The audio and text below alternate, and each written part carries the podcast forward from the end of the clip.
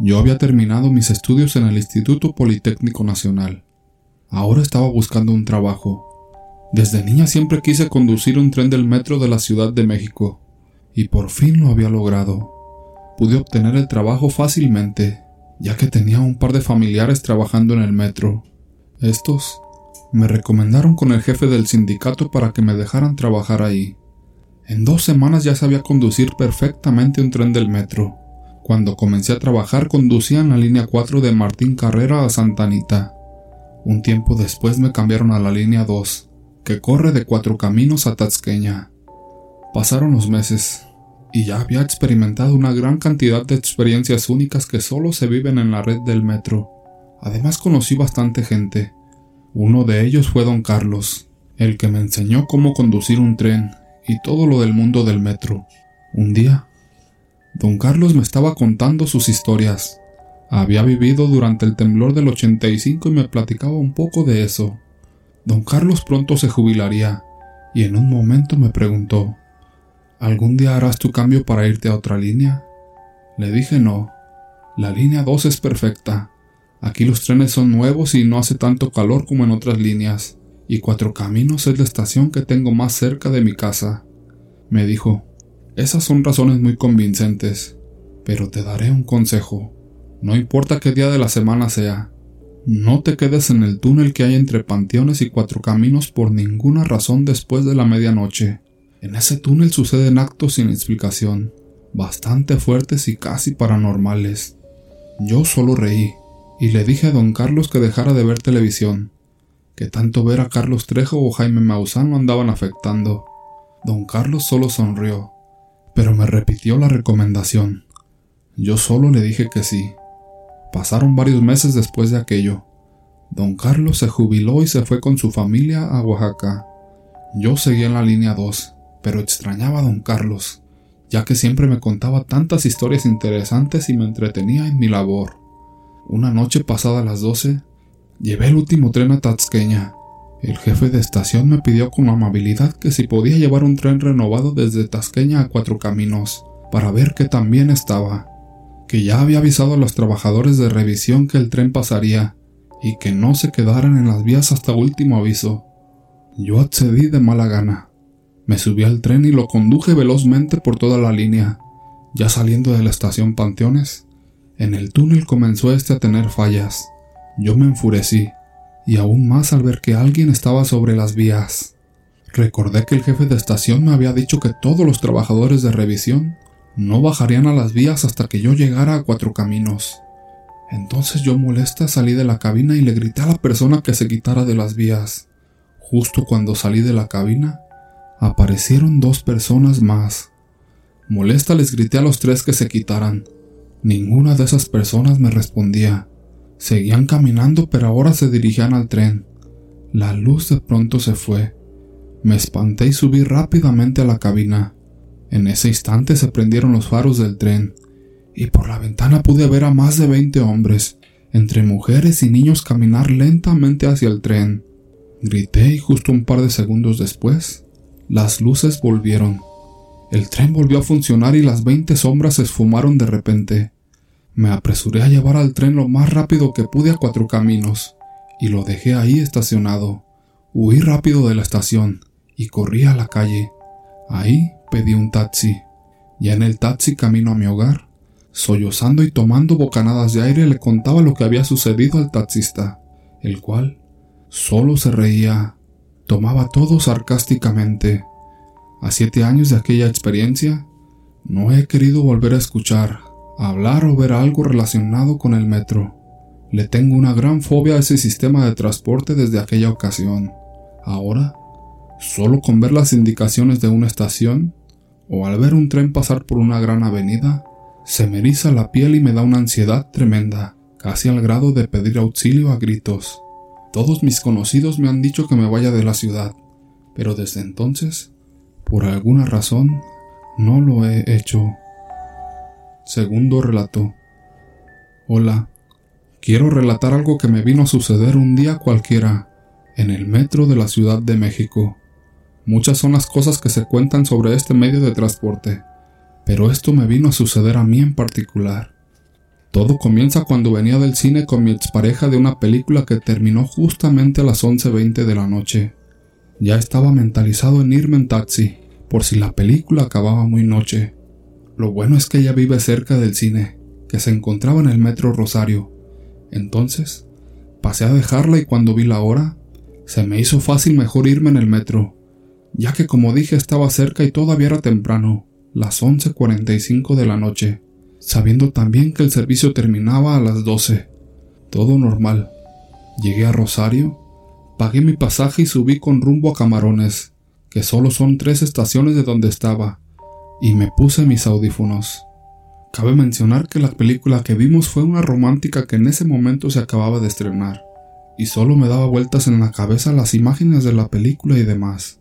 Llegando a la estación Camarones, bajamos unas cuantas personas muy contadas, entre cuatro a cinco personas.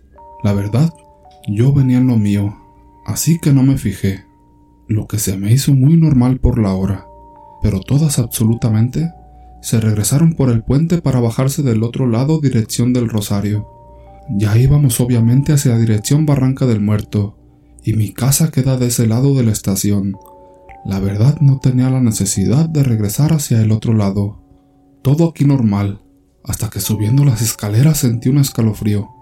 Como traía mis audífonos no le tomé importancia. Entonces comencé a escuchar algo como resoplidos y jadeos. Volteé y no había nadie. Pensé que eran cosas de mi imaginación.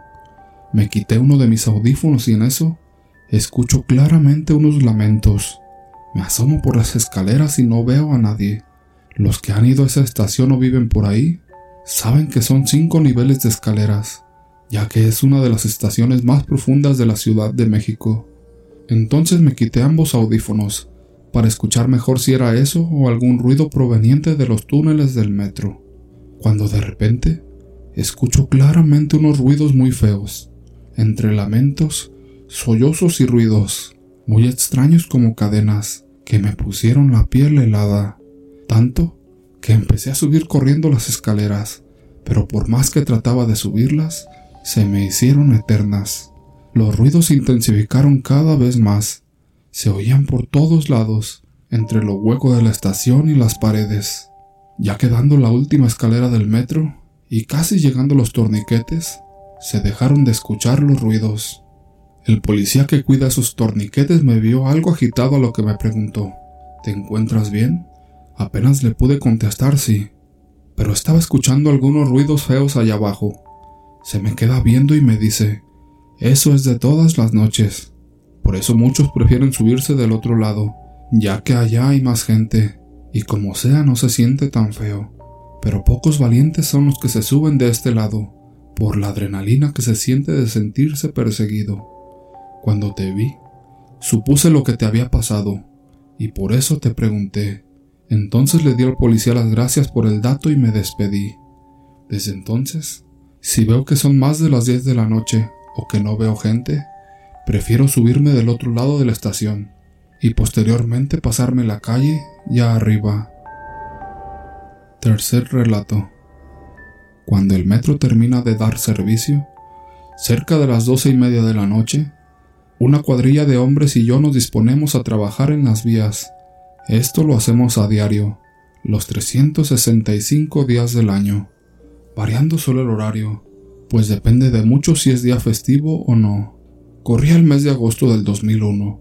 Por aquel entonces trabajaba en la estación Pino Suárez. Eran ya casi las 4 de la madrugada y nos encontrábamos en la fase final de nuestro trabajo. Yo me encontraba separado del resto del grupo.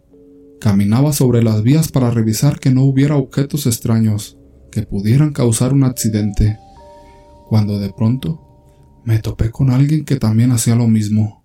Aquello me extrañó demasiado, pues yo conocía perfectamente a todos los compañeros que laboraban en estas áreas. Así que le pregunté su nombre y su cargo. Me confirmó datos que me hicieron pensar que era un trabajador auténtico. Así que lo dejé continuar y seguí con mi trabajo. Él siguió revisando las vías tranquilamente hasta que lo vi perderse en la oscuridad y profundidad del túnel. Consideré oportuno anotar el encuentro en mi reporte. Al terminar el trabajo, mi jefe me mandó llamar. No me extrañó, pues es parte de mi rutina al llegar a su oficina. Me preguntó por el nombre del sujeto que vi en el túnel. Cuando le conté todos los detalles de aquel extraño encuentro, sacó una enorme libreta donde están registrados los nombres, los cargos y fotografías de todos los empleados que laboran aquí. Comenzó a buscar en los registros hasta dar con una fotografía que me mostró de inmediato, mientras decía, ¿Esta es la persona que viste? Yo le respondí que sí. Entonces mi jefe me miró con una expresión fría y solemne, expresándose en ese mismo tono. Siéntate. Mira, el trabajador que viste ya tiene dos años de muerto, y no eres el único que lo ha visto. Así que creo conveniente que no le digas a nadie, para no despertar inquietud entre los demás empleados, o peor aún, entre los usuarios del metro. Lo mejor será traer un sacerdote, para que haga una misa por su descanso eterno. Solo Dios sabe por qué anda penando, o si tiene algunos pendientes aquí. Yo me quedé frío, no sabía qué decir. Mi jefe me contó que ese hombre había fallecido una noche mientras realizaba su trabajo, el mismo que hago yo ahora en el túnel, que está entre las estaciones del metro Pino Suárez y Zócalo. Un error técnico ocasionó que un vagón en movimiento lo arrollara. Terminé entonces mi reporte de aquella noche y me fui a descansar. Días después supe que otros de mis compañeros también lo vieron, siempre en el mismo lugar, a la misma hora y realizando la misma actividad. Mucha gente nos cree locos, que andábamos ebrios o que inventamos esta historia para llamar la atención, pero no es así, porque yo personalmente lo vi. Días después fui invitado junto con más personal del metro a una misa Íbamos en calidad de familiares. Eran ya las doce y cuarto de la noche, y en ese tramo de la estación nos encontrábamos 19 personas y un sacerdote. La procesión partió de Pino Suárez al Zócalo a través del túnel. En medio de rezos y plegarias, el sacerdote salpicaba las vías con agua bendita. De manera muy solemne terminó la ceremonia, que apenas duró unos 20 minutos, pues teníamos que dar mantenimiento a las vías. Aún hoy existen reportes de que el espíritu de este trabajador sigue apareciéndose. Tal vez su misión en la Tierra no ha concluido, o quizá trata de decirnos algo, y todavía no ha podido hacerlo.